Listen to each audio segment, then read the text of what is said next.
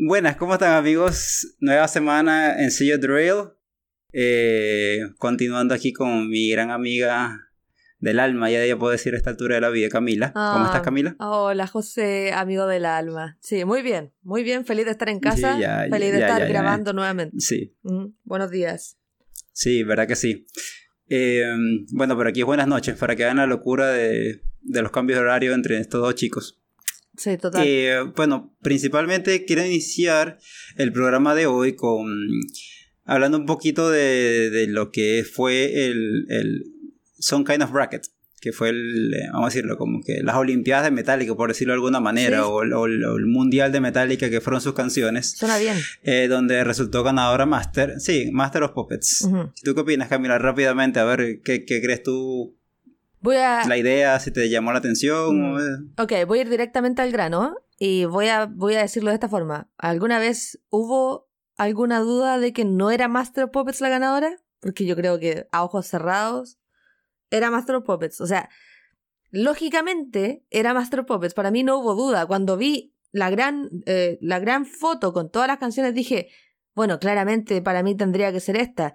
Pero objetivamente va a ser Master of Puppets. Y en realidad Fight Me. Quien sea que no esté de acuerdo, Fight Me, porque realmente no, no hay otra que sea mejor que esa. Es una canción demasiado emblemática. No, no, no había forma, perdón, no había forma de que fuera diferente. Sí, no, por supuesto. Yo la verdad, a ver, yo, yo por, por molestar a amigos y chats que tenía, eh, yo decía que iba a ganar Satman. Fuck that shit, bro. Eh, Fuck pero that obviamente... vi- shit. yeah, for real, bro.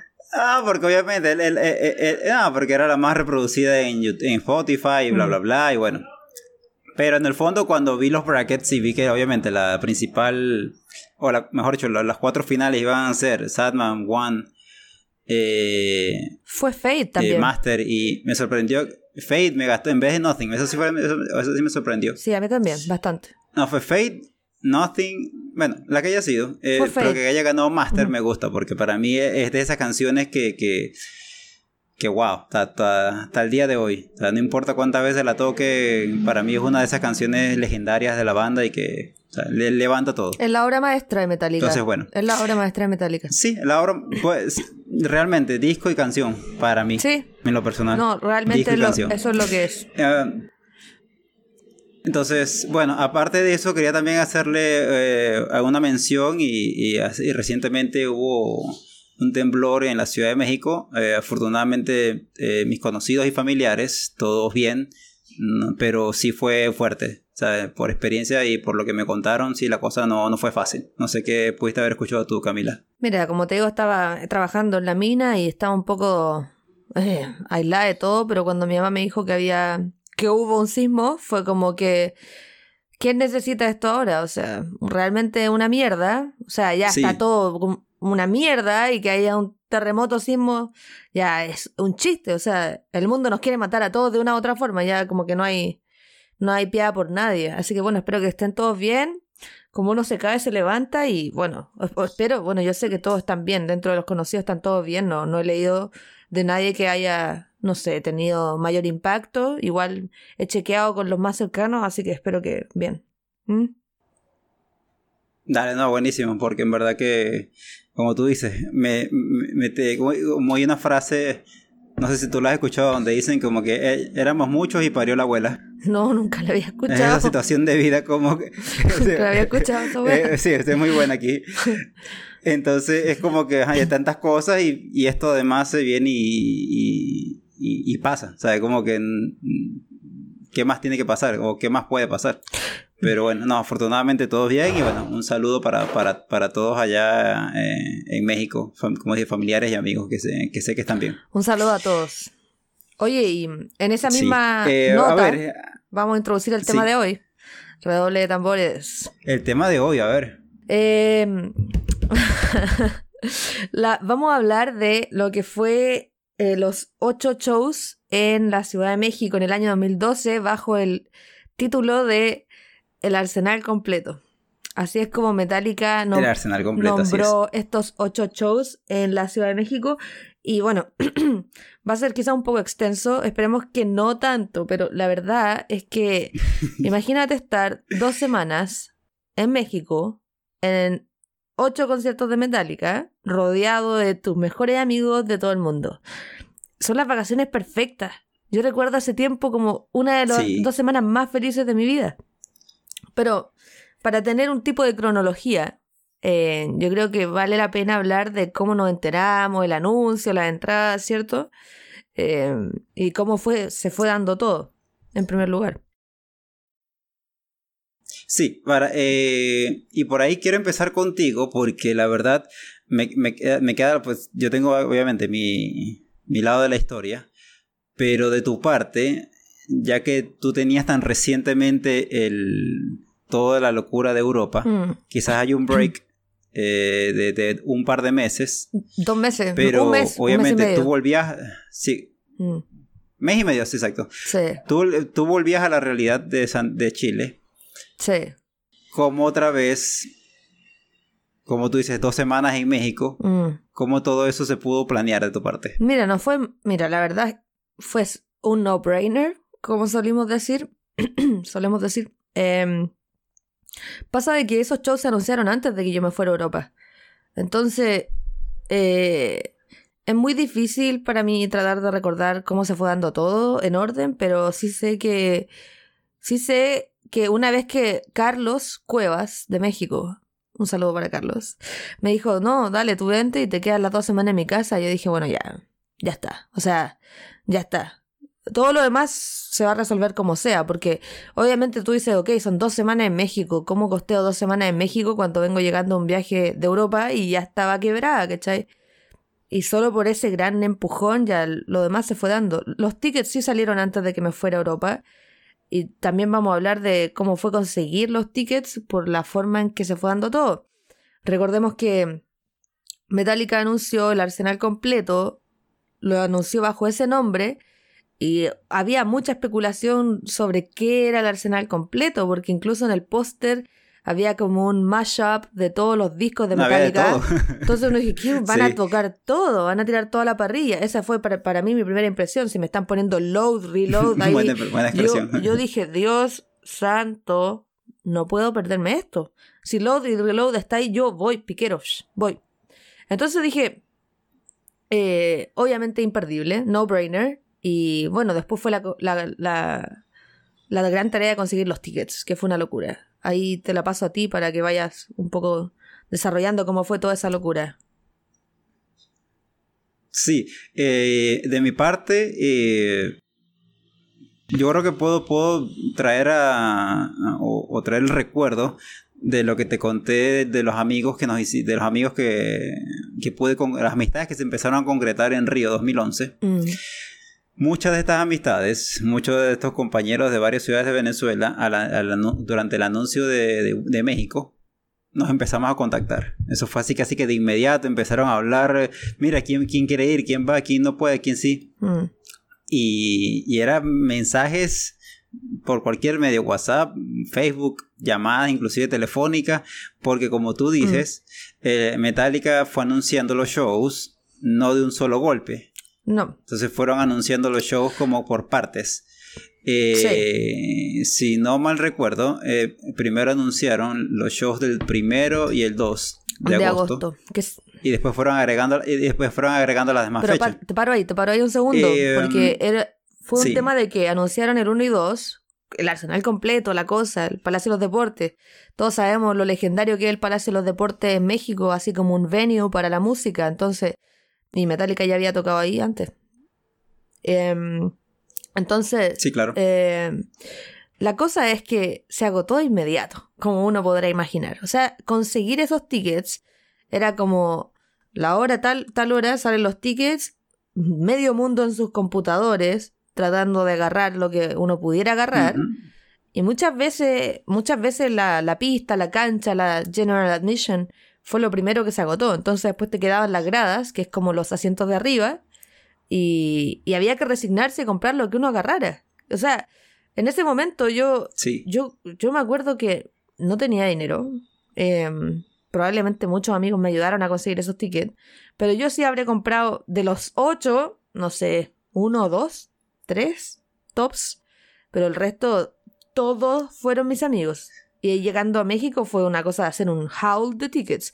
Tú me tenías el del 4, tú me tenías el del 9, tú me... y ahí pasando plata, pasando tickets, fue una locura. Pero si aprendí algo de todo eso es que si alguna vez te quedas sin entrada, eso jamás va a ser un impedimento para no ir, ¿cachai? Claro, es más duro, tenéis que trabajar más duro encontrando el ticket, pero resulta que todo el mundo tenía como tres o cuatro tickets para cada show, por comprar porque sabían que gente iba a necesitar. Orlet yo creo que Orlet podría, podríamos haberlo llamado en, este, en esta oportunidad, pero bueno, yo creo que Orlet después me podrá confirmar que ese humano tenía más de 30 tickets en su poder para medio mundo. Wow. Entonces, es una locura, una locura realmente. Sí, no, y, bueno, eh, cuando empezaron a anunciar los shows, eh, la verdad fue así, como que era meterte en internet y era como que tratar de ir comprando día por día, porque en ese momento vamos a decirlo, no, no había ningún privilegio ni nada, ni, ni, black tickets como lo había hoy en día. No, olvídate, un mito. Y era la, el estrés de ir, de, de, ir link por link y ir comprando cada show. Eh, afortunadamente, yo, yo sí pude conseguir los ocho shows desde aquí de Venezuela. No, no me fui a México eh, buscando algún, algún ticket. Ya. Eh, Sí, sí, ya yo, me, yo, yo salí de aquí del país ya listo con, con los ocho con los ocho tickets. Súper. De hecho, ahorita aquí, por aquí te voy a enviar una foto, la, la vamos a, a, colocar porque fuimos a un mall en Ciudad de México a recoger los tickets. Ah, y creo que en mis manos, cuando fuimos a buscarlo, yo creo que te llegué a tener, creo que 25, 20, 25 tickets en mis manos, así. Imagínate. Como, como, un abanico. Creo que aquí, yo sé que esa foto existe y sé que la vamos, la yo vamos a colocar. Yo tengo una del día que lo recogí, así que ahí también la vamos a poner ahí en paralelo, para que se vea. Sí. Em, y bueno, ¿sabes? Como con mis amigos, como que muchos así que empezaron a comprar y varios de los que tú conoces y que conociste ya. Eh, nos empezamos a juntar, que mira, compraste la del 1, la del 2, o sea, tratamos, muchos trataron de comprar shows seguidos para poder ir. Eh, yo, vamos a decirlo, entre afortunada y desafortunadamente, como, como se quiera ver, yo fui el único de aquí de Venezuela que pudo ir a los 8. El único. Porque todos, yo, porque el, el único, sí. Porque el, el, último show, el, el del 9, mm. lo anunciaron muy después. Lo anunciaron creo que cuatro o cinco días después, algo así. Eh, sí, ese, fue el, último que agregaron.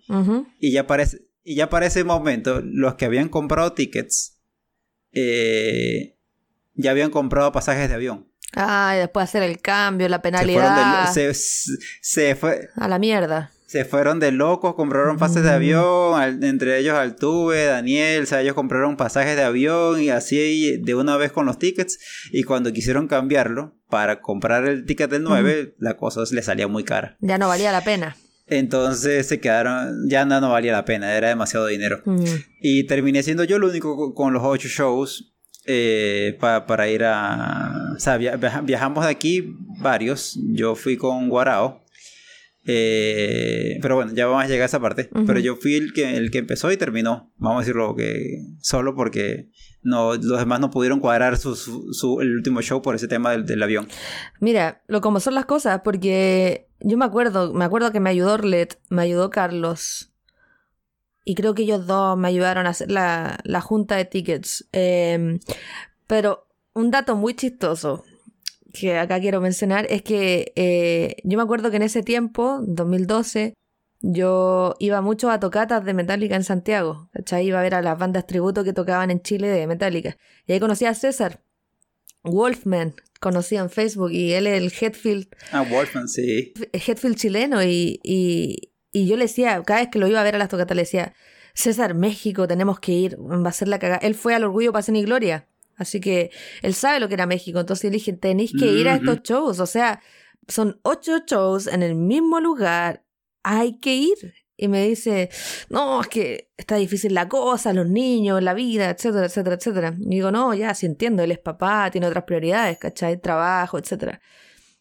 Y yo me acuerdo que estaba por subirme al avión, habrá sido el 27 de julio, un día antes del primer show.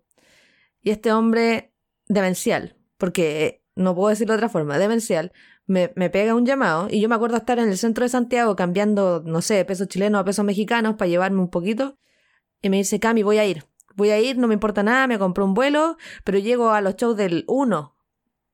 Y no te creo, le digo, ¿en serio? Sí, vamos, ya no me importa nada. Voy, voy a, a cuatro o cinco shows. Creo que hizo los, los cuatro, o sea, el del 1, 2, 1, 2, 4 y el del 6. 6. Claro. 6, 7. Sí, no sé si él llegó hasta el final. Me atrevería a decir que no, pero sí hizo cuatro como mínimo, creo. Y me dice, toma, te mando cierta cantidad de plata, consígueme tickets. Y yo no te creo. Y me puso todo ese peso de mí en los hombros. Y le dije, ya no importa, si yo lo pude hacer, lo puedo hacer de nuevo. Y no me va a creer, pero antes de ese mismo día, antes de subirme al avión para irme a México, ya había cuadrado con distintas personas los cuatro eh, tickets de César. Para que imagi- imagínate. Ah, qué bien. Imagínate, Sí. fue una cosa de horas, pero ahí también eh, Orlet obviamente lo hizo posible, el, el hombre de los contactos, ¿no? Él me ayudó mucho y, y- y fácilmente encontramos para, para César. Además que habían grupos. Tengo para tal Sí. día, te cambio para tal día, esto, esto, otro. Era una locura la cantidad de tickets que habían disponibles. Sí, no, es que, se- es que obviamente se, se- se- se prestaba para eso porque eran demasiados tickets, demasiados shows. Mm, Y la verdad que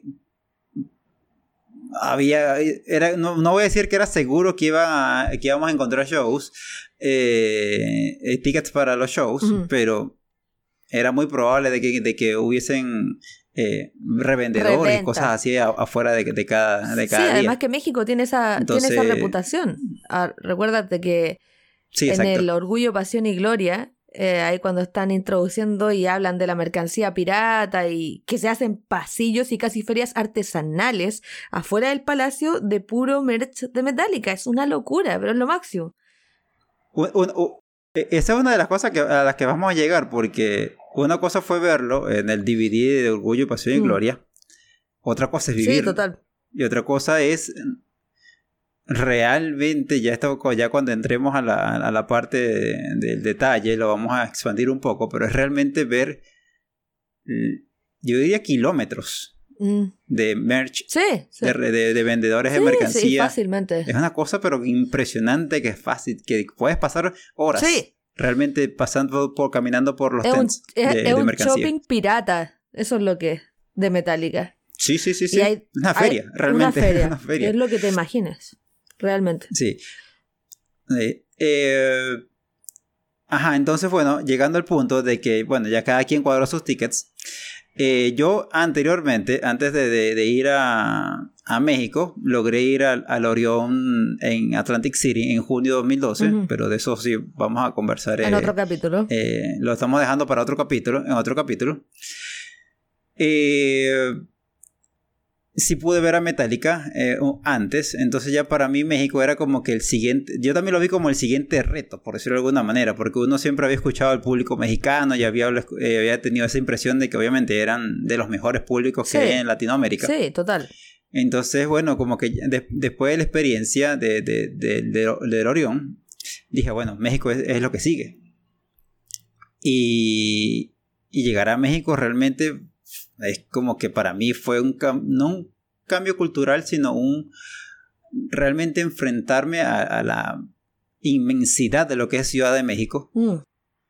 Es como que de esas ciudades que, que son interminables, ya sean por, por, por las, por las colas, por el tráfico, por la gente, pero o sea, nunca la llegas a conocer. O sea, por lo menos siendo turista, conocerla es, es casi imposible. Sí, claro. Eh, lo otro es que eh, cuando yo iba aterrizando, pensé que iba, iba a aterrizar arriba de un edificio. Fue una cuestión que me dio mucho nervio, me dio mucho nervio porque el aeropuerto está tan metido en la ciudad, yo nunca había aterrizado en un lugar que estuviera tan rodeado de edificios, ¿cachai? edificios, casas, y cuando estás aterrizando en la Ciudad de México, ahí te das cuenta que realmente está sobrepoblado. ¿Cachai? El aeropuerto está en plena ciudad y cada, cada vez que aterrizo en México siento que voy a morir porque estoy rodeada de edificios. Ni en Nueva York me pasa eso, es muy raro. Pero, No, no, no, sí, exacto. pero increíble eh, la Ciudad de México, el impacto cultural, como dices tú, y no solo eso, pero sino la, la calidad de humanos que encuentra en México. Yo digo, fácilmente, fácilmente, algunos de mis mejores amigos viven en México y cada vez que voy a México me siento pero en casa. Yo siento que podría vivir en México y no extrañar nada de Chile porque es ese tipo de lugar, es un lugar que está muy cerca de mi corazón y se lo ganó a lo largo de esas dos semanas, ¿cachai? Fue, fueron dos de las mejores semanas de mi vida, realmente. Eso es lo que fueron para mí. Entonces, No, en el Cora. no, y la verdad, eh, en, en tu caso, eh, que, que, que mencionaste a Carlos. Eh, en mi caso hay- un, una persona que, que se llama Daniel Soria, eh, que fue el que nos recibió a, a Guarao y a Sí, mí. conozco a Soria. Y en verdad fue como que, sí, entonces Soria fue el primero que nos recibió y como que, como tú dices, de esa, de esa am- amabilidad que, que expresan los mexicanos, el compadre se extendió, nos fue a buscar, a, a- nos llevó creo que hasta el hotel y de ahí nos esperó, fuimos a tomarnos una- unas cervezas y realmente como que tú dices, toda esa hospitalidad de- del, del pueblo mexicano fue desde un inicio, desde que, desde que llegué y la, la experiencia eh, com- comenzó allá. Entonces, como te dije, Guarao y yo fuimos los, los primeros que llegamos, porque tenía, éramos los únicos que teníamos show, eh, tickets para el 28. Ujú. Los demás fueron llegando a partir del día, al día siguiente o los dos días. Los, los demás venezolanos. Creo que a la final éramos Era una tropa. siete, ocho venezolanos. Creo que sí, éramos bastante, éramos bastante. Sí, sí me acuerdo. Y, y, y, y así fue, como tú dices, es, es esa hermandad que, que sientes allá en México desde el primer momento que llegas, que, que se siente así. Y ahí provoca volver una y otra vez. Ya, yo también he ido varias veces allá y siempre ha sido la misma experiencia. Siempre es grato. De, de- de- de agradable y de, ganas de quedarse Siempre, así. siempre es grato y siempre es triste irse. Como que, mira, en México solo me pasa esto, que yo llego y está o Frank, o Orlet, o Brian, o Carlos. Siempre hay alguien esperándome. Y cuando me voy, son- o Alfredo, siempre son los mismos que me van a dejar. Entonces como anhelo mucho llegar Mm. y me da mucha pena irme. Y estoy pasando ahí para irme a Claro. Chile y miro para atrás y están todos así, es como... ¡Ay, los amo! Sí, ahora, ahora, ahora que lo mencionas, sí, es como que eh, en México ha sido esos países donde tienes esos amigos que van y te buscan y, y- también se van y te despiden en el aeropuerto. Ahora que lo mencionas, tienes razón. Pero o sea, es muy buena gente. O sea, Pocas veces sucede eso. O sea, claro, yo, nunca, muy buena gente, yo nunca he hecho eso por nadie. Sí. Incluso cuando tú me viniste a ver a Chile, te fui a buscar y puse mi vida en peligro atravesando Estación Central a las 9 de la noche un viernes, pero no vamos a poner... Pero imagínate, ya, fui y te fui a buscar, pero no te fui a dejar, porque el aeropuerto de Santiago queda lejos, no tengo auto, entonces son... Son cosas, ¿cachai? Pero ellos siempre, siempre, siempre, siempre se preocupan de eso. Bueno, moving on. Sí, sí, exacto. Em, yo, Muy bien. Y, yo creo y que... vamos- creo, quiero, quiero dejar como que claro un, un punto aquí, que hasta esta altura, estamos hablando de julio de 2012, tú y yo no nos conocíamos No. personalmente. No, no en persona. Tú y yo no sabes, o sea, como que no, no en persona, pero sí recuerdo que ya por, obviamente, luego de lo que te, de lo que te su- sucedió en Europa, Mm. eh, y con tus miles de, de o sugerencias de amigos, o notificaciones de amistad, eh, yo debo, debo, debo haber estado en esa lista porque por supuesto tu video se hizo viral y, y te debía, debía haberte agregado en ese momento, pero no recuerdo exactamente eh, qué tanto habíamos hablado antes de, de- porque sé que cuando nos vimos el primer show, yo ya sabía quién eras tú. Mira, yo te voy a, te lo voy a O sea, yo te reconocía. Te, sí. te lo voy a poner de la siguiente forma. Yo te- tengo grabado, grabado en mi memoria el día en el que nos conocimos y estoy segura que no fue el primer show. ¿Por qué? Porque yo llegué a la hora de la soberana mierda. Yo llegué tarde, llegué justo para el diluvio. Llegué tarde, llegué tarde porque llegué, aterricé ese día. Me fueron a buscar. Astrid, Mm. Astrid y yo llegamos a horas similares porque Astrid también se quedó en casa de Carlos. Entonces estábamos los tres, fuimos a recoger los tickets y de ahí fuimos a comer y de ahí recién nos fuimos a la fila. Yo, el primer show ya lo tenía. De hecho, Ah, no, no. ¿sabes qué? Yo creo que, creo que tenía gradas para el primer show. Y una cosa lleva a la otra y terminé en el floor. No me acuerdo cómo. Pero sí, por eso yo iba tan relajada. Porque claro, si no hubiese estado ahí intensiándole para llegar adelante, pero, pero no lo hice por esa misma razón. ¿Sabes qué? sí, no sé. tienes razón. Exacto, no fue el primero. No, Con- eh, seguramente no fue el primero. No fue el primero. Yo, Yo lo que, lo que sí estoy seguro, lo que, te- lo que sí estoy seguro es que te conocí, obviamente, temprano, en un show. Debe haber sido El el, el del, primer, del primero de agosto. yo creo que fue. No, el segundo no creo, porque el segundo yo te, el segundo yo tenía. Snake. O sí. no, El segundo yo tenía Snake Pit. yo creo que fue el del primero. ¿Segundo o tercero? Yo creo que fue el segundo o el tercero. Pero si, El del- el- eh, Pero si tú recuerdas que no estaba formado de temprano el segundo, sí o sí fue en el tercero. Sí o sí. Porque el 1 de agosto yo conscientemente llegué temprano. Sí. Em, Y para, Exacto. para el del 30 creo que también, pero ya ahí no, no, no recuerdo mucho ese día, del 30. Recuerdo un par de cosas nomás, pero... Sí. Ajá. El tema es que Lo, lo, lo que, lo que recuerdo, sí. El tema es que me acuerdo que llegué a la fila, yo estoy casi segura que fue el 1 de agosto, estoy casi segura. Y llegué a la fila y vamos a hablar ya más en detalle el 1 de agosto, pero vamos a hablar ahora de cuando nos conocimos, ¿cierto? Lo vamos a tirar de inmediato. Yo creo que sí. Ya estamos acá. O, que, o, o si, o si quieres hablamos del primer show. O hablamos del primer show. Ok, ya, hablemos del primer show. Vamos, Perspectiva de cada uno. vamos en cronología. El primer show. ok, bueno. Ok. Para mí el primer show fue la expectativa, como tú dijiste inicialmente, del tema del- de, lo que era el, el arsenal completo. Ujú. Y nosotros, la, como tú dices, la, la banda de venezolanos llegamos temprano. Habrían, eh, no sé, 45, 50 personas delante de nosotros Ujú. en, en la fila. Y, y recuerdo, o sea, para no contar todo el día, pero sí recuerdo que a las 2, 3 de la tarde empezó a caer un aguacero. Sí. Un diluvio. Pero un aguacero, pero sal, un diluvio empezó a caer el 28. Pero una cosa salvaje como Era que, con tormenta, con todo. que obviamente con todo granizo.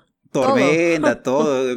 Ajá, como que sí, todo. lan- la- lanzaron todo. Fue horrible esa. Eh, lanzaron el arsenal completo para abajo.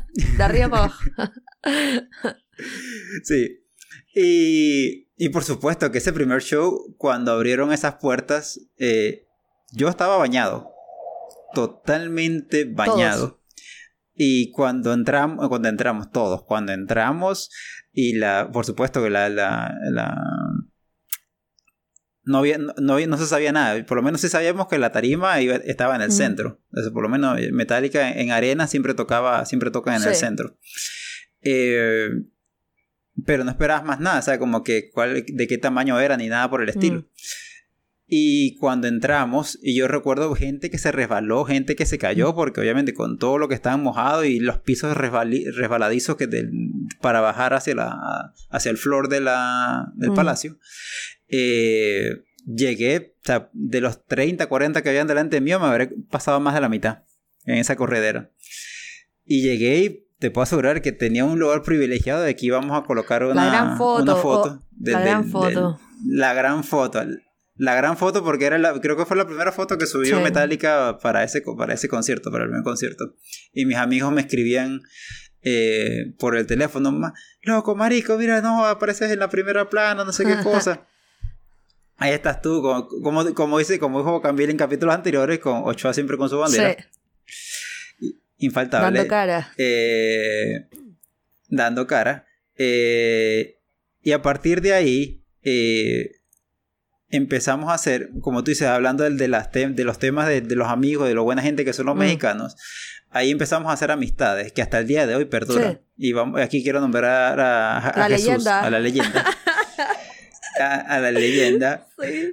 Un gran abrazo al, al Jesús, Jesús, que lo man. conocí el primer show y, y- y son de esos seres humanos que son buena gente, tan buena gente que el hombre te hacía espacio, te ayudaba, te, te- te trataba de que, no de que no estuviese incómodo, a pesar de que el México Es duro. y ese 28 fueron salvajes, Sí, es duro. fueron duros, o sea, eh, eh, son de esas experiencias que no las lees, pero hasta que las vives no, no te das cuenta de lo fuerte que son. Y, y realmente el, el público mexicano es duro. Se o sea, es duro en el sentido de que son entregados, apasionados y se sienten y gritan y hacen todo por, por, por expresarlo Sí. físicamente y, y verbalmente. Eh, y así fue. Para mí el show del 28 fue salvaje. No solo, y creo que quiero que hables tú- para, para ti cómo fue llegar al 28. Mira, yo llegué tarde, como te digo, y llegué al aguacero directamente. Llegué a la fila, pa, se pone a llover. O sea, ya soaked completamente, mojada hasta la- los calcetines, así cuando pisa y suena como posas dentro de los zapatos, así, los calzones mojados. Ma- dije, ah, imagínate, imagínate yo, no, no me imagino, ¿cachai? No, si estábamos todos igual. Yo me acuerdo que dije, bañado. si me dije, si esta Sí. es la primera noche y estoy así, ¿cómo voy a llegar a la última noche? ¿Cachai? Yo, yo asumo que cada vez que me mojo de ese modo, el resfrío viene. Yo, yo lo asumo porque siempre me enfermo, aunque ahora ya no tanto, pero siempre me enfermo. Entonces dije, oh, grato. Entonces ya entramos y en la corrida, ahí como que sí entré un poquito en calor, me compré la eh, playera del evento de inmediato, entonces ahí ya me quedé seca por acá arriba. pero acá para abajo estaba empapada, empapada, empapada. Entonces, como llegamos tarde, eh, los chicos, eh, bueno, Astrid y los de Guatemala agarraron una parte de la reja hacia el costado, hacia una de las esquinas. Me dijeron, no, si, si quieres te hacemos paso acá. Y dije, ya, vale, ya, voy y vengo. Y me andaba dando vueltas, me estaba saludando a todo el mundo, porque ahí me encontré con todo el mundo, como llegué tarde. Eh, me puse a hacer vida social, ¿no?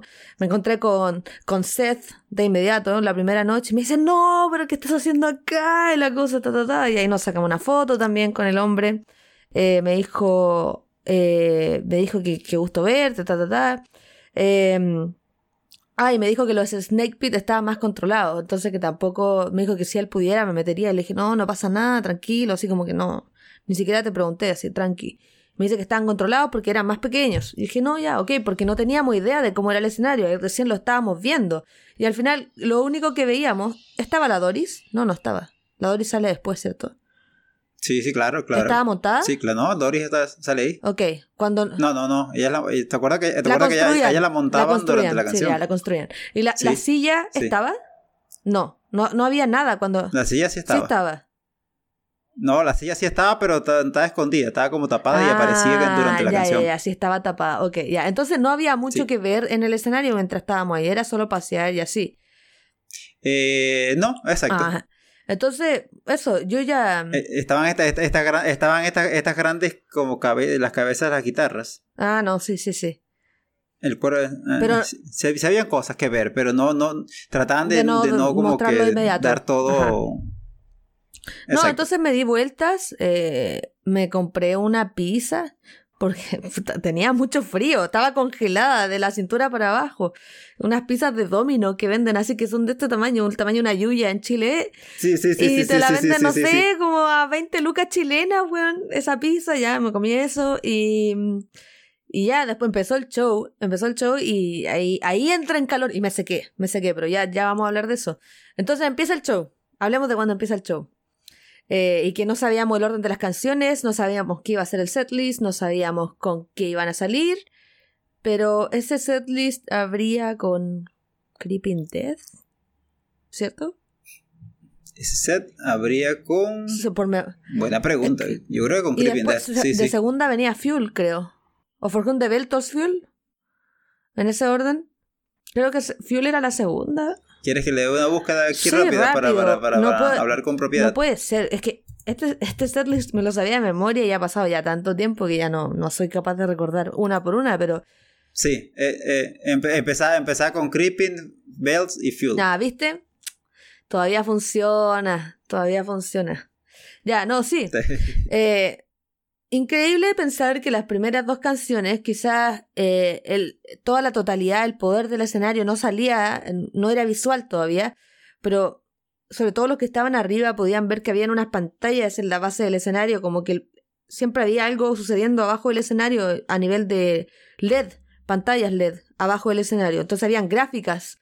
Eh, eh, sí, esa, era- eh, eh, esa era la parte que quienes estábamos adelante no teníamos ni idea de qué No se estaba pasando. alcanzaba a ver. O sea, yo no tenía ni la más mínima idea de que eso sucedía. No, no, no se veía. Y eso, y, y, y la verdad que cuando lleguemos al. Yo, yo tuve un show arriba. eh, cuando lleguemos a esa parte, realmente percibir y ver el, el espectáculo que era ver esa, esa- ese piso LED eh, es impresionante. Sí. Entonces aquí estoy viendo eh, Creeping Fuel.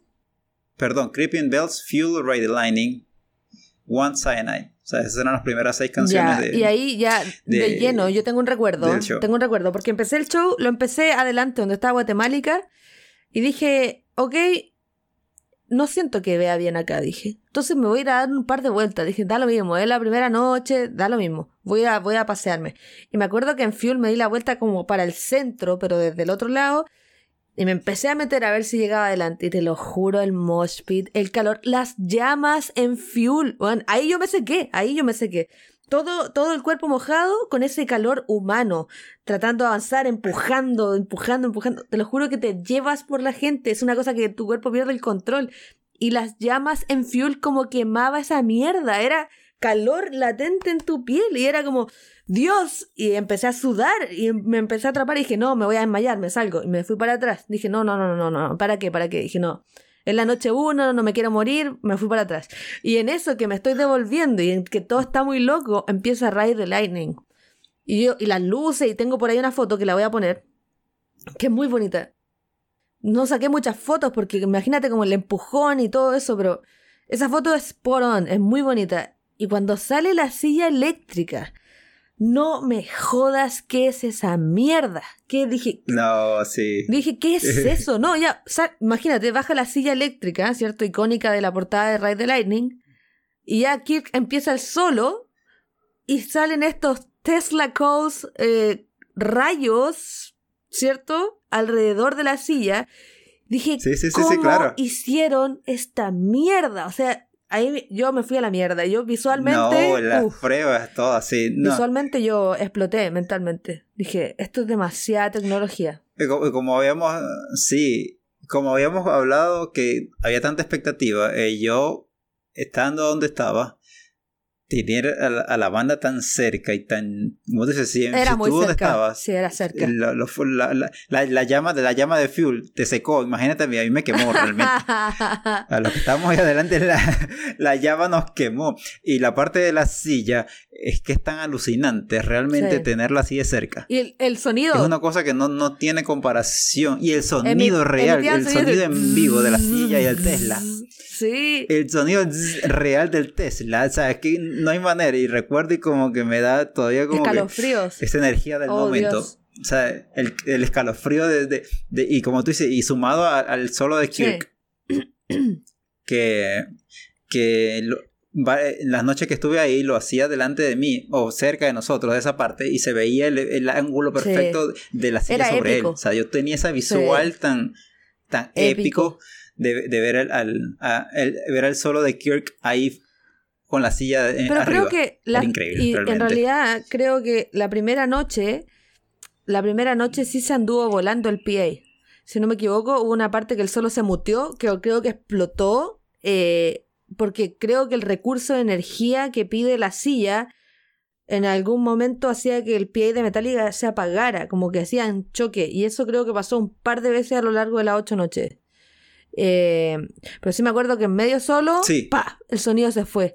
Pero yo seguía mirando la silla y seguía alucinando. O sea, en ningún minuto dejó de ser problema. Dije, bueno, así como se, así como se apagó, lo, lo van a arreglar. Em, pero sí me pareció eh, increíble eh, el nivel de tecnología. Increíble, alucinante. Y después en One, o sea, Night, los ataúdes, ¿cierto? Ajá. Los ataúdes de Cyanide. Sí, los ataúdes del, del, del, Magnetic. Sí, eso igual estuvo choro. Estuvo interesante. Estuvo choro. Estuvo interesante. Eh, pasa eso de que era la primera vez que Metallica quizás gastaba tanto dinero en material de escenario, literalmente, porque si ocuparon los ataúdes en la gira del Dead Magnetic, ahora pusieron gráficas dentro de el ataúd. Y era, era, era entretenido ver eh, lo que pasaba adentro. O sea, era, era realmente como si ellos estuvieran tocando casi sobre una obra de teatro. Así, ya, así como que yo me lo, me lo imaginaba. O sea, decía, cada canción tiene algún elemento en el escenario que va a tomar forma, o va a vivir, o va a contar una historia. Y en Cyanide con los ataúdes y la gente atrapada adentro. También creo que en One sacaban como unos proyectores, unos proyectores como unos data y ahí pasaban los soldados caminando, que es una gráfica que conservan hasta el show del día de hoy. Pasan como los soldados caminando y salen como unas calaveras dándose vueltas. Pero a nivel gráfico, yo creo, y creo que esto se sabe, la inversión que Metallica hizo para ese escenario eh, de millones, billones de dólares, y por eso ese escenario no puede girar el mundo, porque transportar todos esos elementos es demasiado caro. Entonces, por eso se limitó solamente a Ciudad de México y para la película. Y para la película. Y la verdad, obviamente, y para dejarlo también de mi lado, todo esto también tenía la particularidad de que era el proyecto, ese, ese era el proyecto, mm. eh, era, era la película. Hacer Eran los ensayos. Como tú dices, esta inversión y todas. Eran los ensayos, vamos a llamarlo ensayos, pero eran los shows como que de prueba. Eh, para, para, lo que finalmente iba a ser la, la grabación de la película de True Endeavor. Eh, y por eso, como tú dices, la magnitud de ciertas cosas no la hemos vuelto a ver, es por eso, es porque realmente es demasiado. Y aquí vamos a llegar a la parte de, de, Injustice for All y, ver a, la construcción de Doris eh, en vivo. O sea, e, e, eso para mí, cada noche. El highlight. Te rompía, por lo menos. Era el highlight. El highlight de cada noche era ver cómo, cómo construían a Doris. ¿Cuál era la canción? Y, realmente a mí me da risa porque. No, continúa. Justice. No, no, sí, pero antes de Justice. Ahí la construían. Una antes. O dos ah, antes. Eh, welcome Home. Ah, ok. Sí, sí, sí, sí. Sí, sí, sí. Sí. Sí.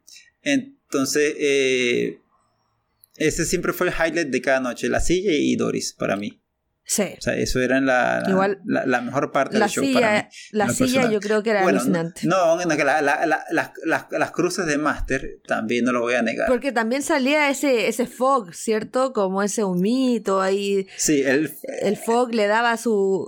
Su, no, esa, esa foto icónica. Su toque así de, Esa foto icónica de, James, que sale con la cruz atrás. Esa foto es. Frente. ¡Dios! Es la mejor foto de Jaime de la vida. No, es biblical. No hay, Yo no hay otra palabra. totalmente. Hay que decirlo. We're bringing it back. Es biblical, one. Yo me acuerdo que vi esa foto y dije, no seas, no seas. Esa foto. Puede ser, sí. Esa foto de Jeff Jagger, ¿o no? Tiene que ser de él, porque ahí no había Brett. No sé, Ross Halfin creo que no fue a México. No recuerdo el Halfin. No, Ross no lo vi en México yo. No. pero Ross sí estaba en Canadá. esa, foto no es de Canadá. Potencialmente. Yo creo que esa foto es Canadá. Porque Jeff Jagger va a sacar una foto así. Perdón, Jeff, pero seamos honestos. Eh, no, no, ok. okay. Ah, no, es que es una. ah, pobre Jeff. No, es que es una fotaza. Mira, mira, que tú, tú, tú, tú, Tú, y yo le tenemos cariño al personaje. No, no, sí, ya, pero seamos objetivos. Es una fotaza. no sé, vamos, vamos a buscarlo. Vamos a buscarlo y vamos a salir de la duda. Pero um, la cosa de la construcción de Doris es que cuando la construían, eh, ¿cierto? Como que armaban un semi-bridge y la construían. Y después cuando terminaba Justice tenían que botarla. Y claro, se empezaba a sacudir desde a la base y se desarmaba. Y igual daba cosa porque decía, mira, Lars está cerca, le puede caer una parte encima. Seguro no era un material pesado, no lo era, de seguro que no. Pero igual daba cosa ver cómo se desarmaba. Sí. Te lo digo yo que, que, que, de, las, de los ocho shows estuve cinco, cinco veces adelante. Eh, las cinco veces que vi caer a Doris, las cinco veces cayó de una manera diferente. Creo que eh, una de las, una de las veces parte del de, creo que fue parte de un brazo, este rebotó en un platillo de Lars. Sí. O sea, no, no, nunca cayó igual. Sí, es verdad. No, nunca fue igual, no sé, como que era un experimento cada show construir a Doris y ver qué iba a hacer cuando, cuando se caía. Por eso yo creo que era uno de los highlights también, porque era random. Eh, de, de, eh, sí, y el material con el que lo hicieron era este. Eh, ah, no sé si una especie de anime recubierto, pero sí, era un material, o sea, no, no, no duro para nada, no, no era peligroso. Porque después eh, llegaron a, a Doris la vendieron por partes. No sé si llegaste a ver ese. Sí, claro que sí. La vendieron por partes. sí, yo, llegué a comprar. Yo, llegué a comprar una parte. Aquí vamos a colocar este, una foto de la, de la parte que, compré en su momento para que vean este, el tipo de material que, del que estaba hecho. Entonces, eh, así fue. O sea, realmente el, el, el primer show, para, tampoco como que extendernos tanto, pero el primer show, eh, alucinante, para resumirlo en una sola palabra. Alucinante a nivel de escenografía. cuando terminó, Sí, de todo, o sea, lo, cerca que tenés a la banda. Y, y, te digo que este, como esta era mi primera vez tan cerca de Metallica, eh, o tan cerca de la tarima luego de mi primera experiencia. Y ni siquiera mi primera experiencia, porque en Venezuela tenía ese espacio de lo que es una tarima grandísima. Es muy distinto. Y generalmente, generalmente es muy distinto. Generalmente esos shows gigantes, donde la banda tiene el público de frente, hay mucho espacio entre el, entre el escenario y la gente. Que no puedes comparar un open Aquí era la primera vez que tenía. a la arena. No, aquí era la primera vez que tenía Metallica tan cerca y tan reachable, por decirlo de alguna manera.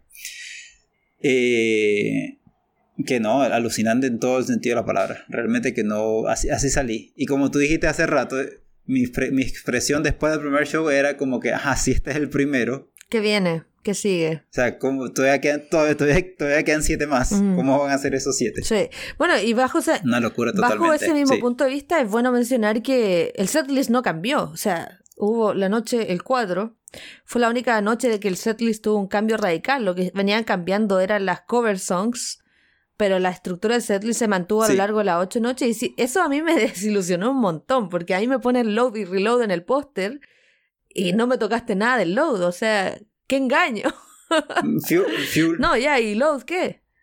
Nada, para, nada para load. Eh, nothing. No, este, no te tocaron de memory. No, memory no, memory reload. Eh, de load, ¿qué tocaron?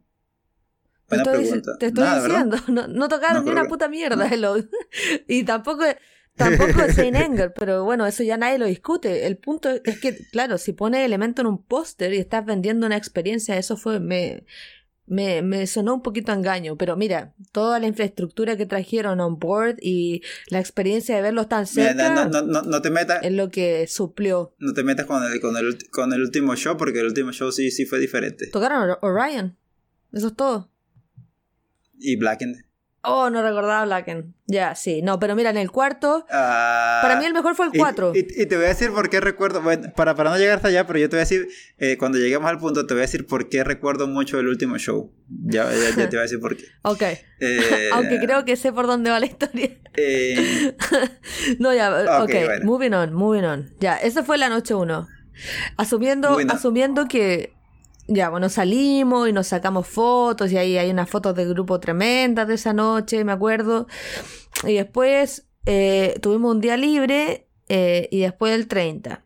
El día 30, ese fue mi primer rail eh, para, para los ocho shows y ahí yo conocí a la leyenda ese día en el rail.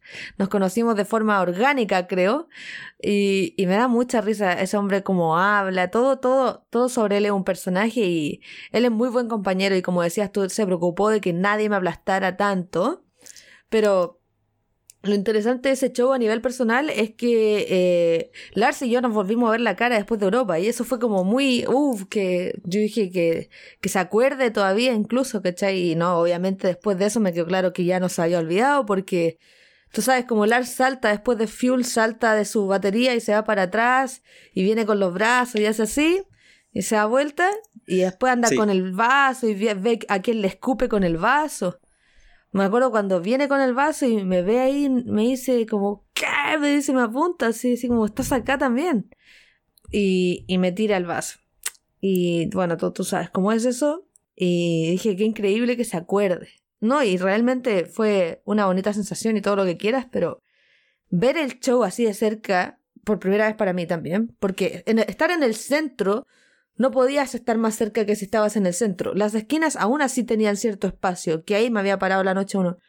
Pero ahora en el centro era otra, otra dimensión. Y obviamente las llamas en Fuel sí quemaban, como dices tú, quemaban mucho y, y la perspectiva del solo de Kirk también era otra cosa bien, bien, bien impresionante. Eh, pero más allá de eso, en realidad los shows eran una constante de energía y de empujón, ¿cachai? Pero... Sí, lo bueno del segundo show es que en mi caso fue que el, el, que me gané el, el pase... Lo ganaste por el club. Legit. Sí, el que ganaron por el club. Sí, legit. Este... Entonces, el... Ese para mí ese show fue como que el, muy relajado. Luego del, primer show de Mencial. eh, en tener un segundo show así de, de, vamos a decirlo, de relajado. Porque, eh, como tú me dijiste hace rato, eh, el Snape Pit era pequeñito. Ahí cabrían. ¿20? ¿25? sí, no más de 30 personas. O sea, era muy pequeño. Era, o sea, como, como para, para poner a, los que no sepan en contexto, era un mini Snake Pit de, de, cada lado de la tarima. Eh, de, un lado estaban James y, y, Robert, si no me equivoco, y del otro lado estaban Kirk y Lars. Eh, sí. Sí, creo, que, sí.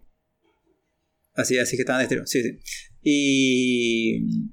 Exacto, distribuían como que a las personas por, para cada lado y, así se armaba el sniper. Y estaba, realmente tú podías, bueno, tú que entraste después, tú podías tocar la, la tarima. O sea, yo quedé, yo, yo, yo iba apuntado a quedar tocando la tarima, que le hacías así, la obviamente te decían que no la tocaras, pero uno así como que montaba la mano ahí para y estiraba las manos para que el artista o para que quien, pasase te, te chocase las manos. Y no, y no hay manera de explicarlo, porque tenerlos, en mi caso, era la primera vez que los tenía así de cerca. Sí. O sea, de, de, de, de esa proximidad real de, ver al artista encima tuyo de que en algunos momentos, Robert en un momento llegó a tocar así que, no, casi no, frente a mí, con los otros muchachos así vueltos locos, que el hombre sí chocaba las manos de todo el mundo. O sea, esa sensación de poder tener a la, banda tan cerca, tan encima tuyo, tan cerca y decirlos, ah, ahí están tocando, ahí, están pasando, ahí está pasando todo. Eh, es increíble, o sea, realmente para mí el segundo show, eh, aparte de los highlights, que, que, que fueron una constante, eh, de, de, la silla y, Doris, tenerlos así de cerca, tenerlos la oportunidad de poder casi que, que te escucharon realmente. Básicamente te escuchaban porque estaban, estaban así de cerca. Muy cercano, muy de piel todo. Tener un snake pit así de chiquitito y que ellos caminaran alrededor tuyo. O sea, era el mismo concepto Europa, pero mini, bastante mini. Y que, claro, ahí podías tocarlo y tener un contacto quizás más de más cercano. Pero em, si tú pudieras elegir entre haber estado en la reja o en el Snake Pit cada noche, si tuvieras que elegir solo una, yo creo que la, la reja seguía siendo mejor, 100%. Sí, la reja. La reja. Sí, 100%. Hay algo, hay algo, hay, algo, y vamos a, darle.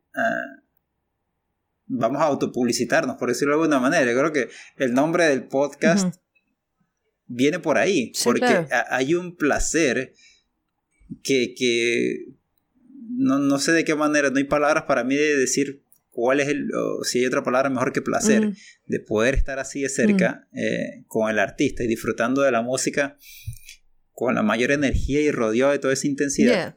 Sí. Que, que, es como estarlo ahí, ahí en la reja.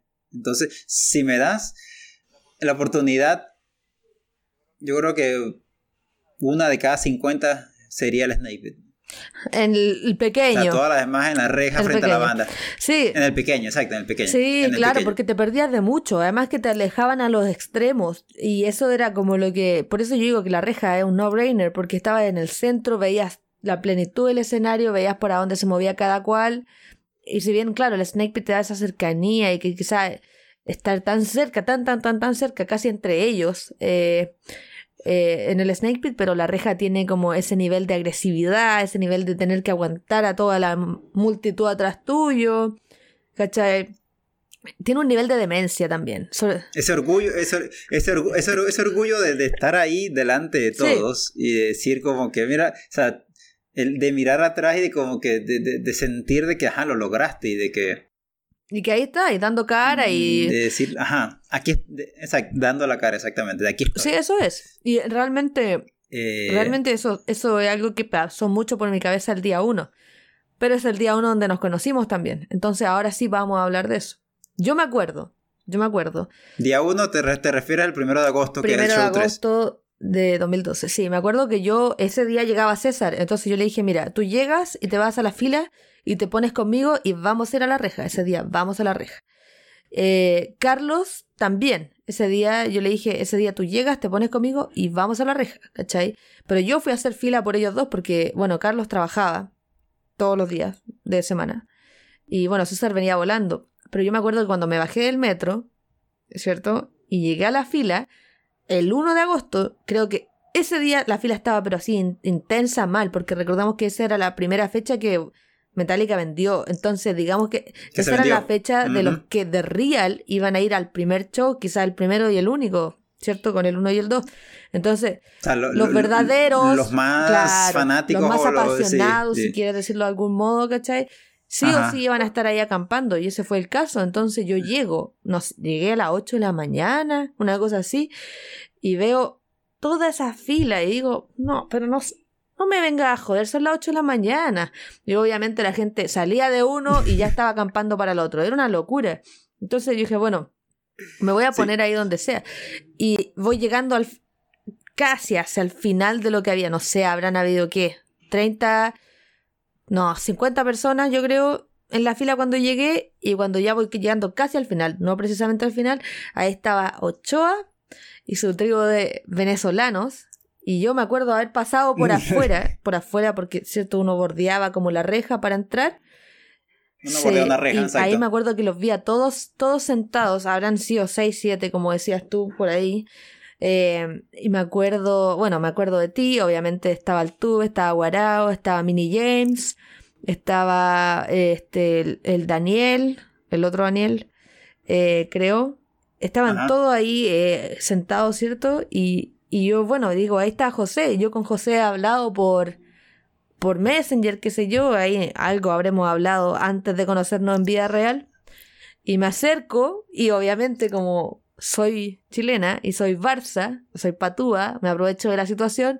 Bueno, me voy a quedar acá con el grupo de venezolanos, no me voy a ir al final de la fila, pero ni cagando. Entonces ahí me hice la amorosa, llegué, hola José, soy Camila, ta ta ta, no, la Cam- No, pero Así fue. sí. Y me quedé ahí con ustedes. Y yo recuerdo que, que- yo recuerdo que te vi, te vi- te vi venir porque obviamente eh, eh, una viene, viene la niña.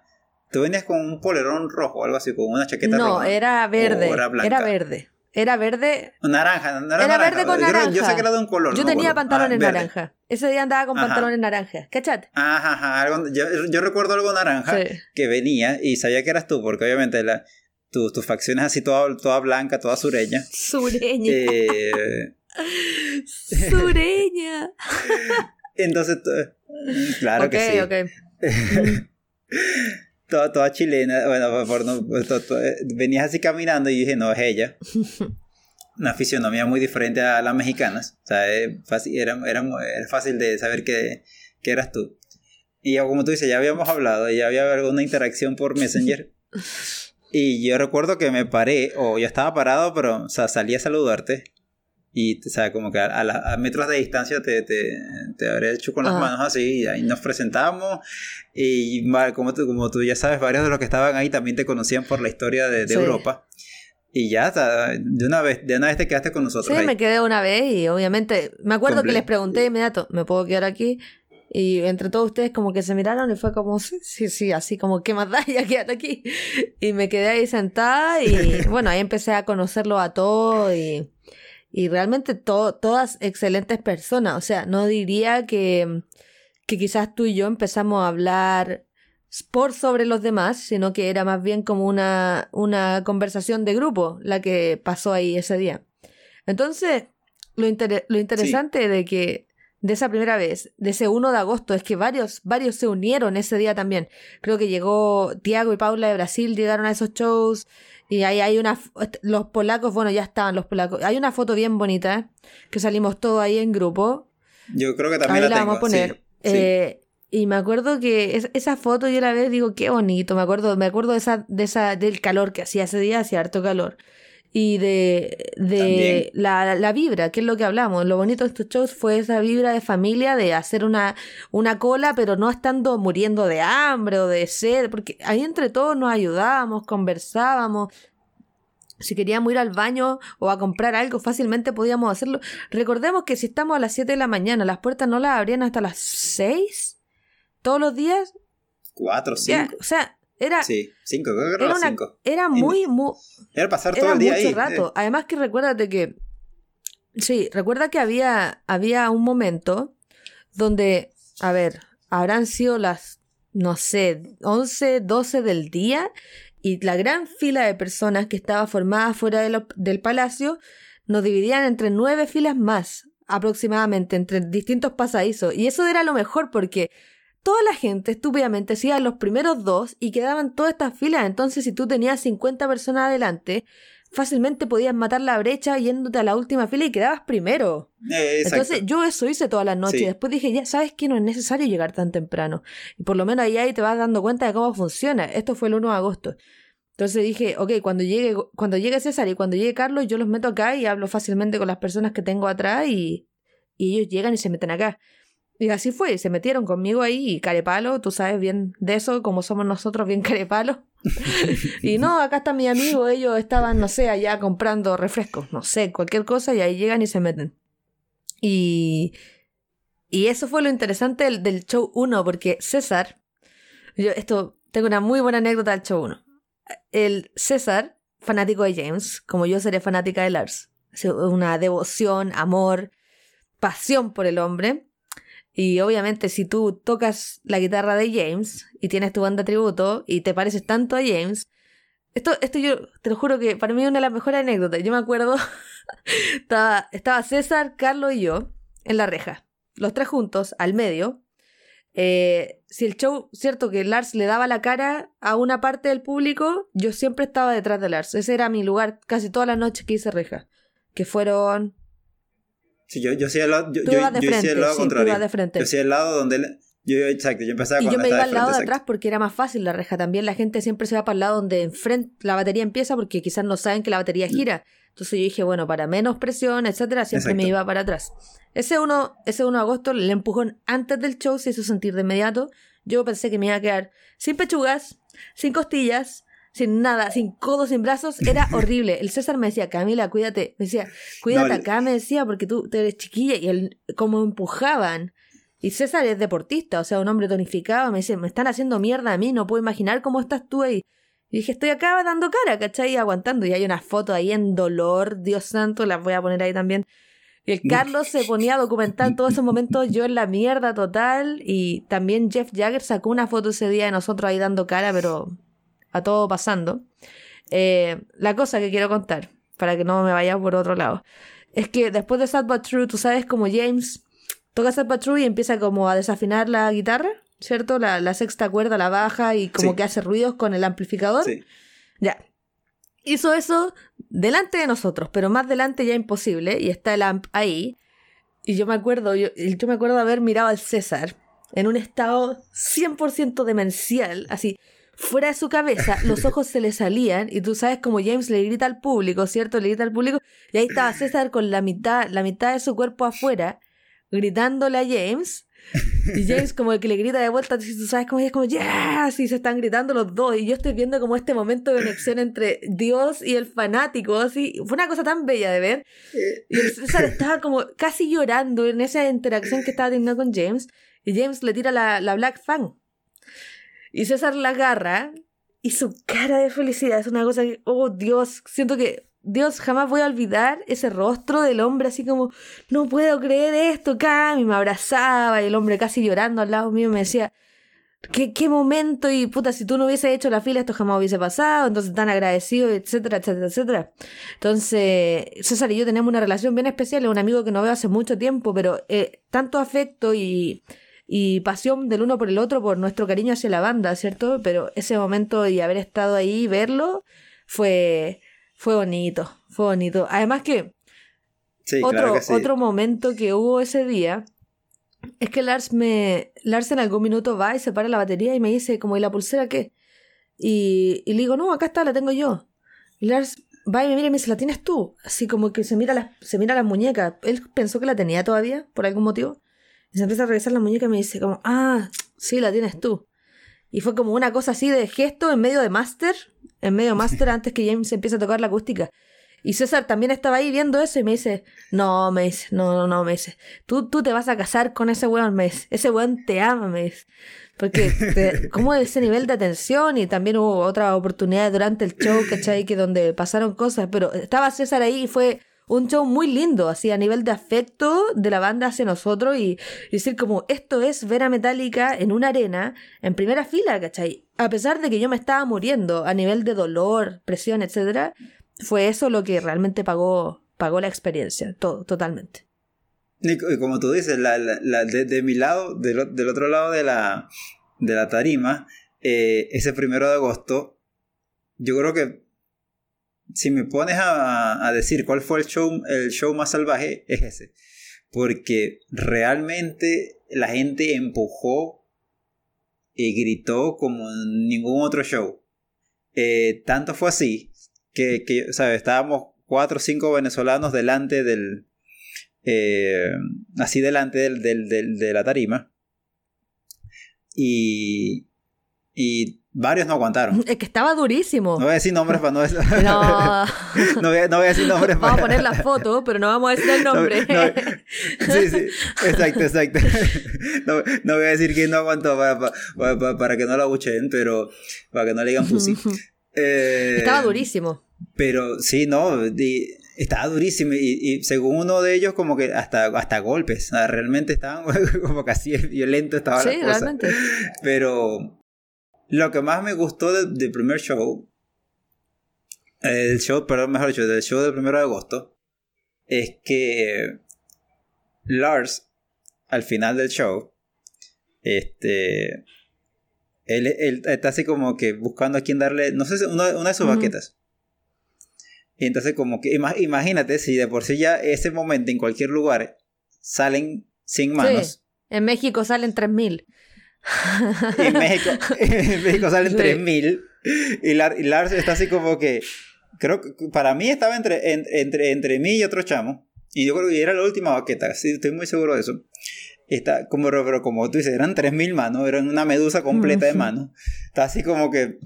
No, no, no tengo manera de acomodarte. La, la así como que, bueno, hizo así, miró los hombros como que la tiró al aire. O sea, como que, bueno, Que- que, la agarre. Mátense, perros.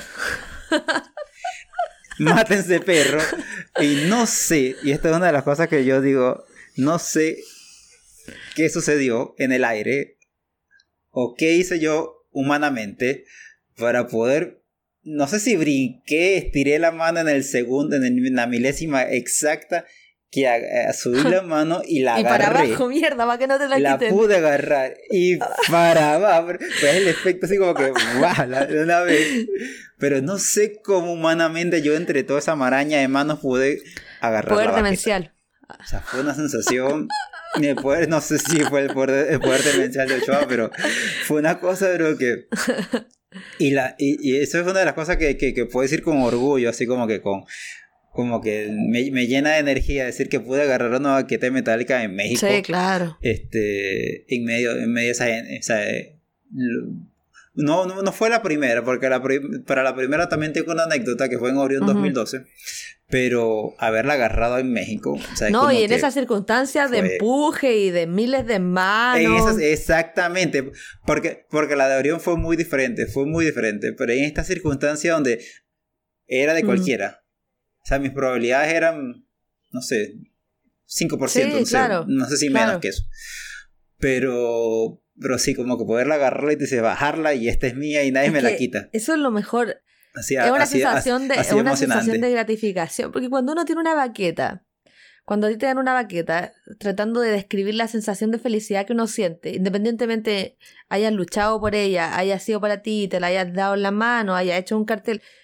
Tener una baqueta de Lars, ¿cachai? Es, es como, no sé, para mí es como que la tomo, la, no sé, la- le siento la textura, ¿cierto? Y generalmente si las toca él vienen como medias húmedas del grip. Y es sí. como, De- sí, la cinta ya está gastada. Tengo un regalo de él hacia mí. Es como eso para mí tener una baqueta, ¿cachai? No, no se trata de cuántas uno tiene, sino la intención detrás de él al momento de dártela o el por qué te la quiere dar, ¿cachai? Porque él de repente va y te puede dar una, al día siguiente te puede dar otra. Pero ¿por qué si él ya sabe que tienes una? Y, oh, vaya que él sabe, ¿cachai? Claro. Miles de veces va, va a pasarte por encima y va a decir, no, ya tienes una, ya tienes una, tú tienes mil, ya tienes... Ya sabe, ya él sabe. sabe, sí, sí. él sabe, ¿cachai? Entonces, si él va de nuevo, Yo, yo creo que lo, yo creo que lo, lo- en- en- en- eh, a través de los años, yo creo que la- mi interpretación de eso es como que cuando, cuando te da una, Mm. después de cierto tiempo, es como que es una manera de decirte Gracias. gracias. Es una manera de decirte, sé que estás aquí. Ay, Sí. te amo. Es- es una manera de- Lars. Eh, eh, es, es una manera de saber. Yo, yo sé que tú tienes, pero a tom- tomarte el, el- la, la locura de, de tra- de atravesar el mundo o viajar para estar acá, Sí, este, te la agradezco. Yo creo que esa es su manera de Sí, hacerlo. es como, un que, ajá, gracias, es un gracias. Yo, yo lo siento de la misma Sí. manera. Eh, por ningún motivo siento que no, no podría darle otra interpretación para ser honesta, pero, pero tú, tú me has visto un par de veces, no me quiero desviar mucho, pero solo para mencionarlo ahora, porque quizás cuando... eh, a veces que, claro, tú le dices, Lars, no sé, tal cosa, pero no le estás pidiendo nada. Y claro, él llega y no sé, con- conversa No. contigo uno o dos segundos y, y después te la da. Y es como, bueno, bueno ya. Gracias, pero no no la esperaba, ¿cachai? Y es como un lindo, un lindo gesto y hasta como que te sorprende a veces decir como qué tierno de su parte darte una sabiendo que hace un mes ya te dio otra. Entonces como, ok. Em, Sa- sabiendo que ya tienes, sabiendo que ya tienes una, dos, tres, veinte. Sabiendo que ya Pero él tienes no igualito. pregunta, el- el- él no pregunta humano- tampoco cuánta uno tiene. Él solo te dice, no, No. tú tenés 10.000, tú tenés 20.000 y así se burla de los fans y los pasa por alto. Eh, pero es chistoso. Bueno, en fin, volviendo a México. Eh, algo, Volviéndome. pa- podemos pasar al segundo día, ¿cierto? O sea, el día 4, 2 de agosto. Yo no sé cómo me levanté. Yo no sé cómo Sí. me levanté con esa cantidad de moretones. Exacto. Yo tengo fotos de mis moretones y no las voy a poner porque es contenido sensible para niños. no voy a poner, bueno, yo tenía, tenía la reja marcada, Mira. una línea morada Ajá. que atravesaba todo mi cuerpo. Y olvídate los que tenía acá atrás, estos de acá, y tenía una... Sí, lo que, lo, ¡Oh! lo que Esa- se te queda acá, exacto, lo que se te queda horrible, sí. Y, y- y molesta. Ajá. O, o por lo menos en mi caso, cuando, cuando, cuando, metía la, el la, la- el antebrazo. el- así el brazo, el, sí, esta Se- parte, esta parte del antebrazo, metías así como todo esto te queda morado, Sobre todo esto por acá. acá, todo y eso sigue horrible. sufriendo, porque ahí uno se apoya. Y la, la costilla. costilla. Sí, Sí. Por lo menos en mi caso, Ajá. a mí me dolía todo lo que se llama boobies. Me dolía de las boobies hasta abajo de las costillas. Y no sé cómo me levanté a hacer la fila. Yo creo que eso es lo que nosotros llamamos orgullo, pasión, gloria, locura, estupidez, más estupidez, mega estupidez. Porque si estoy en ese estado de que no me. Yo me levanté al baño y sentí que, sentí que me habían sacado la mierda el día anterior. Así como si me hubiesen agarrado a palos, así me sentía. Y dije, bueno, así mismo me voy a bañar y me voy a ir al palacio. Porque si lo pienso, me voy a quedar acostada acá y para qué, si ya estoy acá. Entonces, no sé con qué eh, drive me, mental, me mentalicé, me paré, me fui. Y estando allá, fue otro día en la reja, fue otro día duro. Another day in Chuckletown. Y ahí estaba de nuevo sufriendo, de nuevo dándolo todo. Y, y ese- eso es lo que resume mi experiencia en México. Era una cosa de no importa, te levantas, vas, sufres, la pasas bien, vives, lloras, cantas, todo. De nuevo, vamos. Y así era, realmente, No. realmente.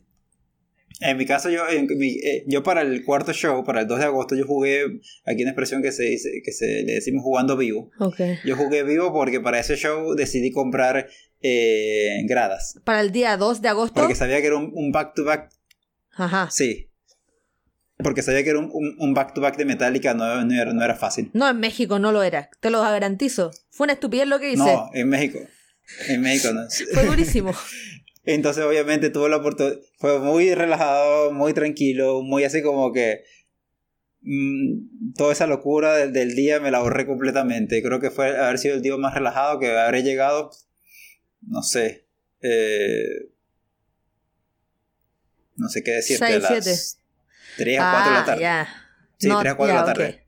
Relajadísimo. Mira, me estoy, me estoy acordando. A ver, estoy tratando de acordarme. eh, de algo que iba a contar. De la anécdota del primer Snake Pit. Que no lo quiero dejar de, no lo quiero dejar de pasar. No lo quiero dejar Ajá, de contar. cuenta. Porque. eh, ese día. Para ver. Si no mal recuerdo. eh, yo entré al Snake Pit con Altuve. Ok. si Yo no creo que recuerdo. sí. Me suena familiar. Creo que sí. Sí. El tema es que, eh, como para el Snake Pit, eh, nos te esperaban en un sitio. Sí. No, te, no tenías que, que, que estar como que en el floor ni nada, sino te esperaban en una de las Sí, escaleras de los sí, accesos. Para juntarse. eh, para juntarse todos. Lo único, el único requisito que, que tenías era tener un ticket válido para el Mm. show. Yo recuerdo eh, que cuando ya estando adentro, Altuve y yo decidimos intercambiar nuestros tickets de floor por dos de sillas. ¿Ya? Ok. Era, la, era como que hacer una buena obra de darle la alegría a dos personas de que bajaran al floor, porque con los tickets de silla era suficiente para nosotros, no necesitábamos los tickets de floor para entrar a Snake Pit. Entonces, eh, recuerdo a estos dos muchachos, eh, adolescentes, o sea, no, no, no, yo creo que eran dos amigos de colegio, no pasaban de 15 años, diría yo. Que cuando los vimos entrar, eh, yo le dije, o al tubo me dijo, uno, uno el otro, ajá, estos son. Entonces nos, acercamos a ellos y los vimos y les dijimos esto, como que miran, chicos, tenemos estos tickets de floor que nosotros queremos ver el show desde arriba. O sea, no le dijimos los snippets, sino le dijimos que queremos ver el show desde arriba. ¿Qué les parece si intercambiamos los tickets? Obviamente la suspicacia y como que ya va, esto está muy extraño. Sobre todo en México. O sea, como que nadie, nadie lo creía. Sí, claro. o, y no, lo creían para nada. Pero nosotros le decíamos, ah, pero ya estamos adentro, ya pasamos, los tickets son válidos. Eh, y los chicos así como que, bueno, tienes razón, si ya están aquí adentro. Ajá. Bueno, pero eh, yo le dije, bueno, los acompañamos hasta el, hasta el, hasta el punto de entrada para que puedan pasar al floor sin problema y vean que los tickets que le estamos dando son válidos. Y así fue. Caminamos hasta el, hasta el gate para que bajaran al floor.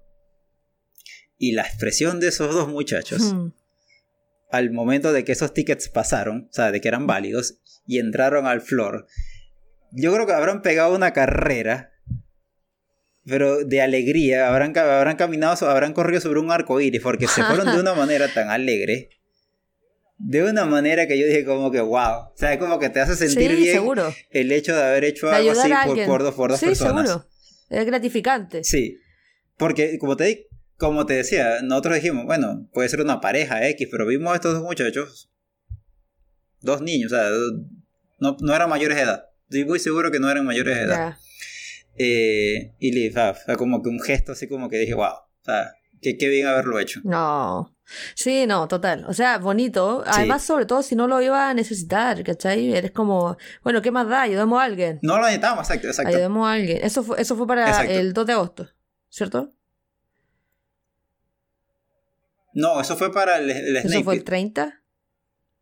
¿La segunda noche? El 30, creo que sí. ¿Y el 2 de agosto dónde estabas? Creo que haber sido para esa noche. No, el 2 de agosto te dije que estaba, ah, estaba, arriba. Y ahí viste las pantallas LED. para, sí compré grada. Exactamente, ahí sí, puede, ahí sí puede disfrutar de lo que era el show desde arriba y, y ver toda esa, todas esas visuales del, del, de la... algo que me parece... lo que era el floor del, del escenario. algo que me parece un poco chistoso, cómico del Palacio de los Deportes de la Grada, que tiene una reja para que la gente no se tire de arriba para abajo. La reja, exactamente. es como una cárcel. yo no, confían en nadie. Yo no me había fijado en eso, yo no me había fijado en eso. Es molesto igual, yo creo. Y yo cuando... E, eso sí fue... Eso fue un poquito así como que ay, qué rabia. pero tener esa reja así frente a ti fue así como que, ah, pero esta reja que está haciendo aquí. Exacto. La verdad que se, sintió algo extraño tener esa reja frente a ti durante el, durante el concierto. Es que es raro, sí me imagino. Pero no, la vibra de la gente, inclusive en las gradas, es increíble, en México por lo menos. No, es que es, que es se un siente la, la, pasión. Y, y, tener esa perspectiva, y tener esa perspectiva del floor, es impresionante porque la gente canta, los mosh pits los veía pero hermosos desde donde estaba. O sea, era aquí, eran allá, eran, eran se veían cuatro o cinco a la vez. No, no, totalmente alucinante desde arriba. Ver los mosh pits desde arriba. Sí, es algo que no hubiese pensado, pero me imagino que sí sería interesante eh, verlo. Totalmente. Yo nunca, no, no estuve arriba. Como te digo, creo que la que tenía grada fe no sé cómo, no me puedo acordar. No me puedo acordar. Quizás después le, le pregunto a Carlos y me recuerda, pero todos los viví abajo y, y seguramente el moch pit era algo interesante porque ese empujón que yo senté en la primera, en la primera fila no, no era gratuito para nada. O sea, se sentía y que vaya que dolía. Pero eh, podríamos quizás hablar un poco de lo que siguió al, al 2 de agosto, que fue el día 3, eh, fue la fiesta de Mexitálica.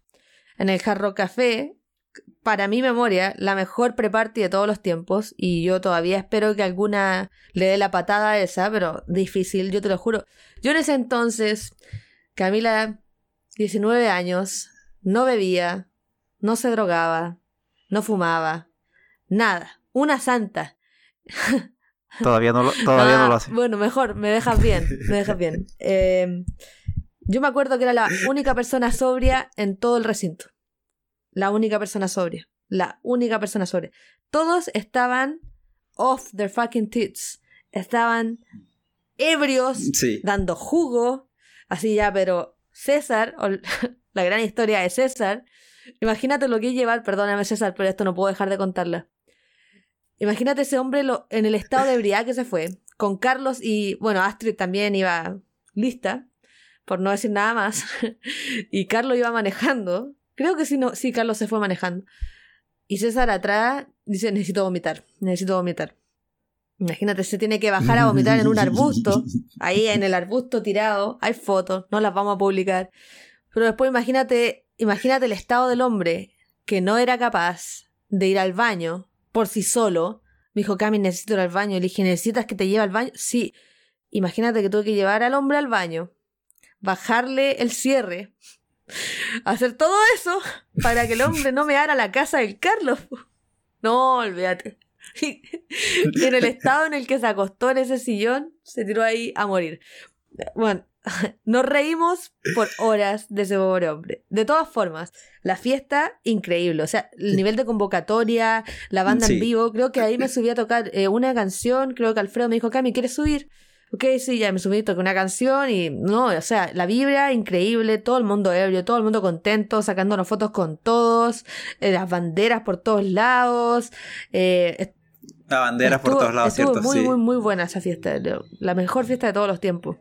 Y la verdad que muchas de esas personas que, estuvieron en esa fiesta, de los que eran extranjeros, todavía, la mayoría de ellos todavía teníamos eh, contacto con ellos todavía, los brasileños, los polacos, los venezolanos inclusive, o sea, en tu caso los chilenos, sabes como que son gente que a, la que todavía tenemos, los de Guatemala, o sea, tenemos todo ese contacto con todos esos amigos que, que a través de esta experiencia en México vamos a decirlo, todas esas amistades o esa interacción nacieron sí, ahí. no, es precioso. Yo veo esas fotos, ahí vamos a poner algunas para que saquen la vibra de la fiesta, pero por, ejemplo, eh, yo y Alfredo eh, Leroux, ¿cierto? Leroux, no sé, es un apellido francés.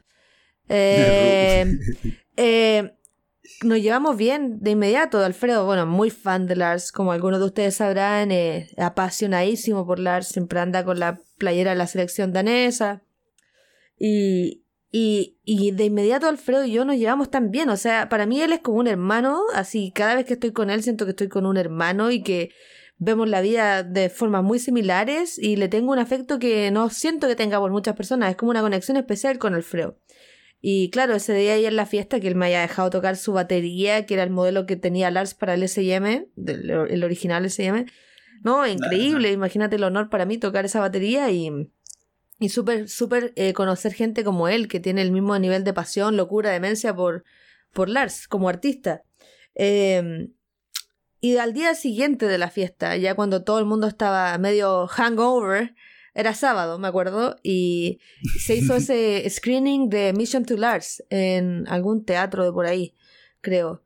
Em, eso fue el día 4. Sí, no recuerdo dónde, pero... era como una...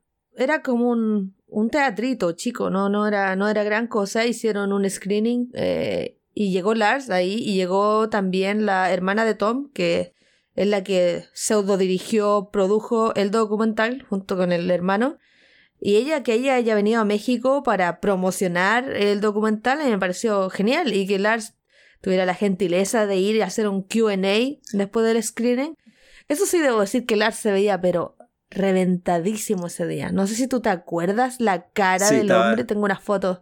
No me acuerdo, o sea, yo recuerdo haber ido al sitio, al teatro, pero no recuerdo mucho el... Si, cuando dijiste QA, no recuerdo el QA realmente. Sí, sí hubo, sí hubo. No, y, y, y, se fue a la mierda bien rápido, yo te voy a decir por qué, pero mira, hubo un par de preguntas que fueron ya, ok. Eh, pero Lars, me acuerdo la cara de Lars, esa cara de sueño, de por favor mátenme, sáquenme acá, unas ojeras. Recordemos que otra cosa que no me hemos mencionado es que Lars todas las, todas las noches se iba a acostar muy tarde. Recuerda que había gente esperándolo afuera del hotel y él salió a firmar todas las noches casi, pero salía a las 3, 4 de la mañana a firmar. Entonces imagínate la hora que el hombre se iba a dormir. Y al día siguiente, no sé, 3 de la tarde habremos estado en este screening porque era antes del show. Yo creo que fue hasta más temprano. 2 de la tarde, una cosa así. Y mm, estar ahí con Lars eh, viendo eso y después, claro, una persona va y le dice, ¿me puede firmar mi playera de Metallica? Y ahí el, el Q&A se fue a la mierda porque ahí Lars dijo, bueno, si te firmo la playera a ti, le tengo que firmar una playera a todo el mundo. Y lo dijo, obviamente, tirando, tirando la talla, ¿cachai? Así, de forma graciosa. Pero de ahí ya fue como, bueno, ya, no hay más preguntas, adiós. Y se fue así como, bien, adiós. Sí. Chao. Y ahí me acuerdo que la Astrid, esto, esto es importante, importantísimo. La Astrid va y le grita, please change the set list tonight. Le grita así. Y Lars la escucha, po. y dice, change the set list. Oh, ok, y se va. Y ese día, ¿qué nos salió? Nos salió Leper Messiah y nos salió Stone Cold Crazy en el setlist. Yo dije como, gracias Astrid, qué buen, qué buen move, o sea, sí fue escuchado. Y para mí eso es como lo mejor que pasó en el screen, porque las preguntas, había un desorden también ahí de producción y, y eso nos lleva a la noche 5, eh, que fue el 4 de agosto, cumpleaños de mi abuelita hermosa, abuela te amo, te amo abuela. Y ahí el cumpleaños de mi abuela yo entré al Snake Pit. Eh, Amor, Amor la para la abuela. Entré al Snake Pit y, y vi el show desde ahí. Sí, no me, como te digo, no me pareció nada realmente extraordinario eh, versus la reja, pero sí obviamente es, choro tener a, los, no sé, Robert, James pasando por al lado tuyo y, y, y tenerlos así de cerca realmente. ¿Dónde estabas tú ese día? No, el 4 fue como tú, como estuvimos en el screening, fue un día relajado. Ahí sí fue un día normal de, de, no inventar mucho, porque obviamente llegamos al, al, al, palacio tarde y ese día recuerdo que no es que me embriagué, pero sí recuerdo haberme tomado unas cuantas durante, durante el día para el show. estoy tratando de recordar y obviamente tú sabes que yo soy un poco malo con la memoria. Eh, estoy tratando de recordar eh, el... Ahora estoy tratando de recordar algo que, creo que estaba recordando anteriormente. Yo creo que para el Snake Pit yo, entré con Sebastián, el de Colombia.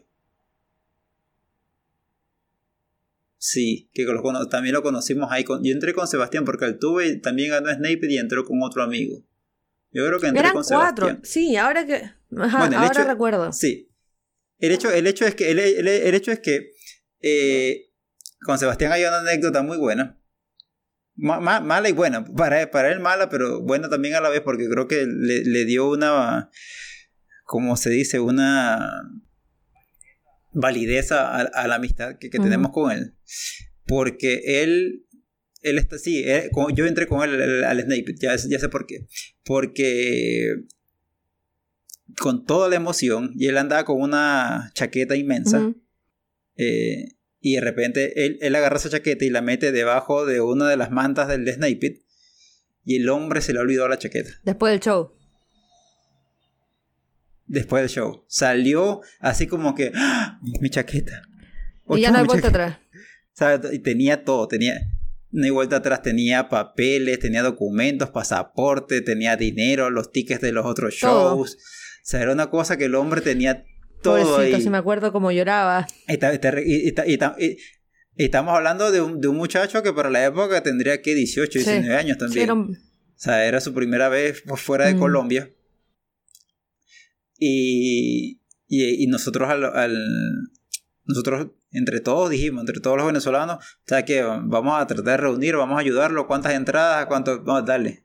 Y lo ayudamos, inclusive ir al Mission to Lars, a, los siguientes shows que él ya tenía comprado. O sea, es como que todo, todo esa... Eh, juntamos todo ese dinero para que el hombre, él tuvo que llamar a la mamá. O sea, realmente no me terminé su historia eh, completa de cómo recuperó lo demás, pero por lo menos para asegurarle los shows y asegurarle que, que no se quedara en la calle, literalmente entre todos lo ayudamos. No, qué lindo. y eso es lo bonito de la, de la familia metálica, de cómo nos ayudamos en momentos de necesidad o de cuando todo se va a la shit, siempre hay alguien que te va a dar una mano y que te va a ayudar a salir del mal paso. Eso, eso es lo mejor de todo. Ahora. Eso es lo mejor de todo, realmente. entre lo que iba a decir, del, show del 4 no, no hay, para mí, de mi lado, porque sé que me tomé varias, no hay mucho que contar, porque la verdad, lo que sí recuerdo es que para ese show estábamos, estábamos pescando los balones ah, estos que, que Sí, caen sí. al final. Los Beach Balls que, que estuvimos, yo agarré creo que dos o tres esa noche.